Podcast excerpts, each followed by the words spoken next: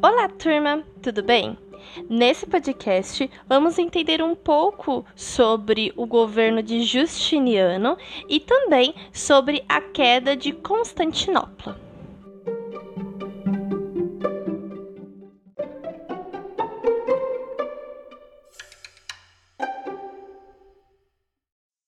Vamos lá então. Na semana passada, vocês entenderam um pouco sobre o que é o Império Bizantino, como ele surgiu. A gente retomou toda aquela questão do Império Romano, quando ele foi dividido, e vocês entenderam um pouco sobre o surgimento desse Império Bizantino e o que ele é, é na, na verdade, assim, né? Afinal de contas. Agora a gente vai ver o finalzinho dele, tipo, do meio pro finalzinho e a queda desse Império Bizantino. Só vou relembrar algumas coisinhas que eu acho muito importante pra gente retomar o conteúdo. Então, na semana passada vocês viram aquela questão da divisão, né? A gente tinha um grande Império Romano, que sempre foi muito grande, foi gigantesco em territórios. Chegou um momento que não teve mais como lidar com um território tão grande quanto esse e decidiu se separar em dois, o que se tornou o Império Império Romano do Ocidente e o Império Romano do Oriente. Ambos, é muito importante a gente deixar isso claro, ambos esses dois territórios, eles participaram da Idade Média. Então, mesmo a gente chamando o Império Bizantino de Império Bizantino, que foi a parte Oriente que se tornou o Império Bizantino, ele viveu a Idade Média como o Ocidente viveu.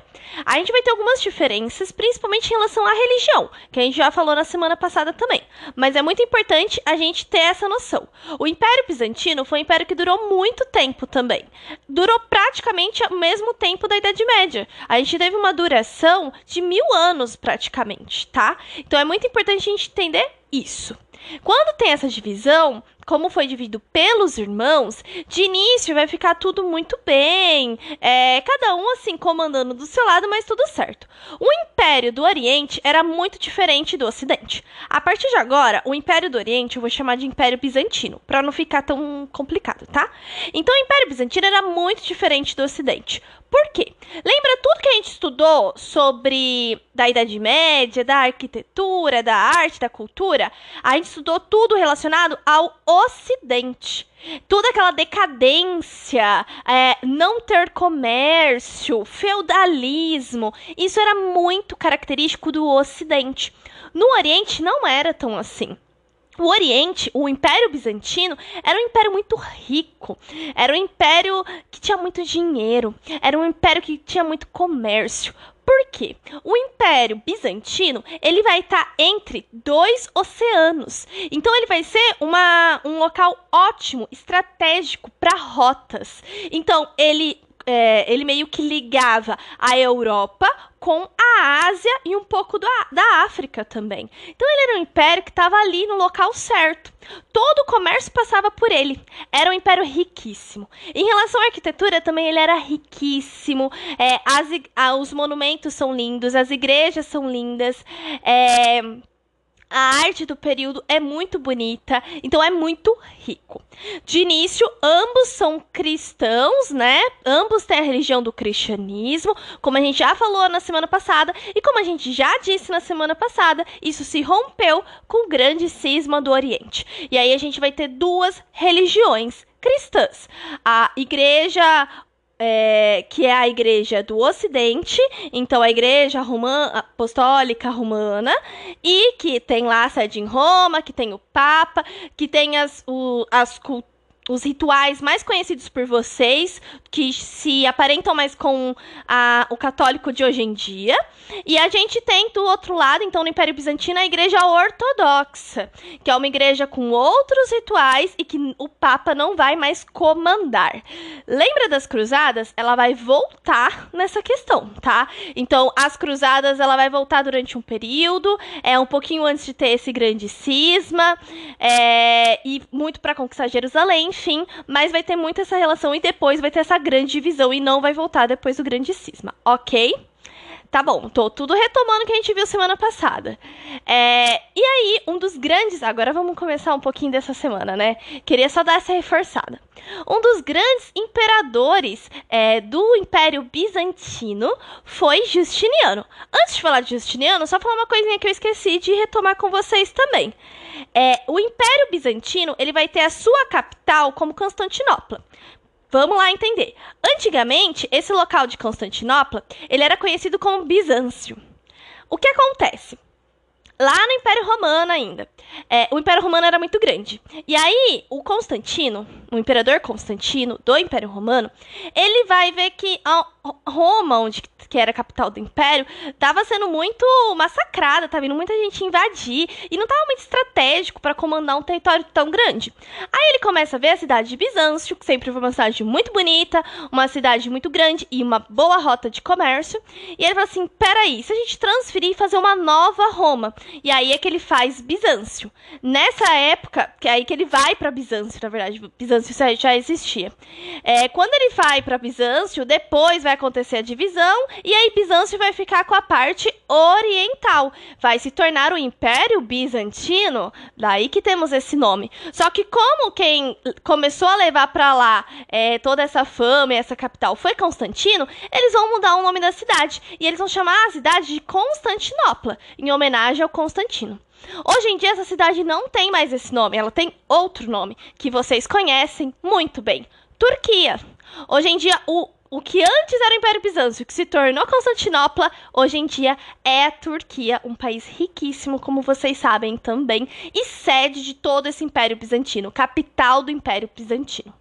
Agora voltando ao Justiniano. Justiniano, a gente viu um pouquinho sobre ele semana passada. Ele foi um grande imperador. É o auge do Império Bizantino foi com Justiniano, então ele foi muito bom.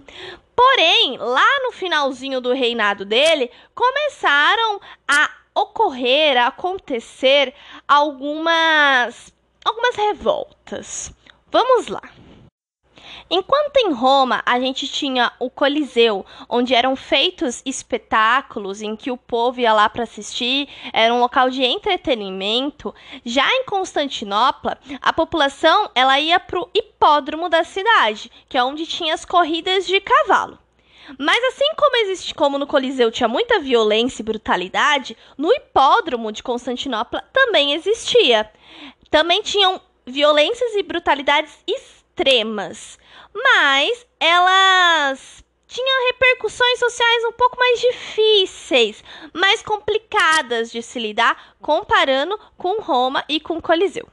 Então, na época do imperador Justiniano, apesar dele ser um, um, imperador adorado, muitas pessoas gostavam, ele fez muitas obras públicas, o, o Império Bizantino chegou ao seu auge com ele, no, na época dele também, houve algumas rivalidades em torno das corridas de cavalo e teve um surto de violência que acabou gerando uma revolta política, que é conhecida como Revolta de Nica ou Nike.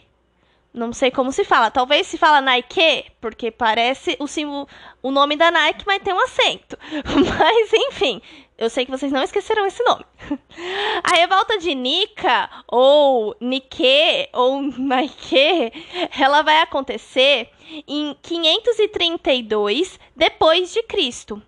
É, o a forma de governar do Justiniano, ela não causava muita popularidade nele. As pessoas não eram, as pessoas gostavam do que ele fazia.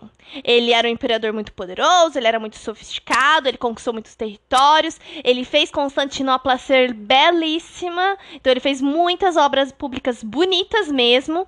É, mas assim, a administração pública, a administração relacionada a leis, não era muito popular entre a população. E aí começou a ter muita insatisfação social, principalmente dessas camadas do povo, essas camadas mais populares. E isso estava refletindo muito na corrida de cavalos do hipódromo. Então, o que aconteceu nessa revolta em si? É, as duas principais facções que disputavam a atenção do imperador, a verde e a azul, elas começaram a ficar muito assim revoltadas com muita brutalidade, com muita violência, e chegaram ao ponto de os seus membros assassinarem uns aos outros, o verde e o azul. Aí o Justiniano, para ele meio que acabar com essa violência extrema que estava acontecendo entre as facções, ele decide punir os líderes de ambas as facções, da Verde e da Azul, e condena esses líderes à morte. Esse gesto vai gerar uma revolta geral. E num, numa.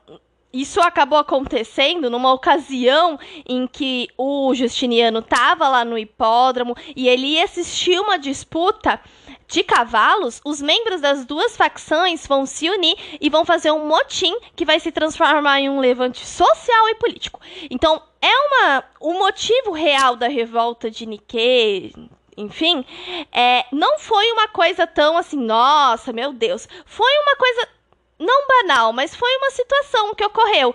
Mas vocês entendem que a população já não gostava tanto dele em relação às medidas, às leis, a, a população já não estava muito afim dele. Então meio que todo mundo utiliza esse esse estopim, né, essa situação para se revoltar.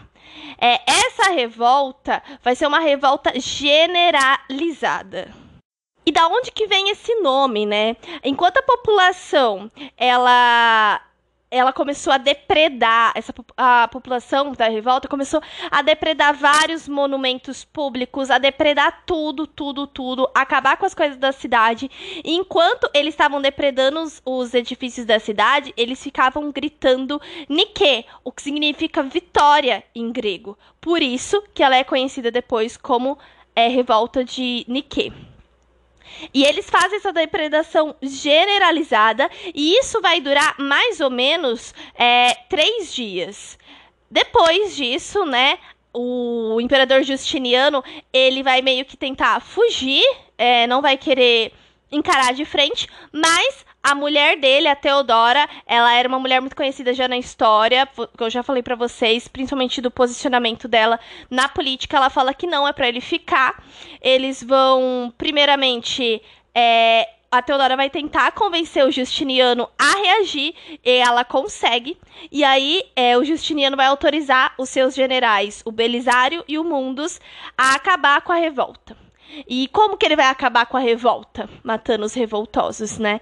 As tropas vão invadir o hipódromo, onde a maior parte dos revoltosos estava, e vão matar cerca de 30 mil pessoas.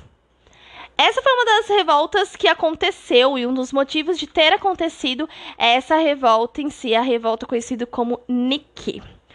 Porém, vamos falar um pouquinho ainda sobre Constantinopla, né? Melhor, vamos falar sobre a queda de Constantinopla em um próximo podcast, porque isso vai ficar muito grande. Então, é isso. Espero que tenham entendido sobre a revolta de Nikkei e até o próximo.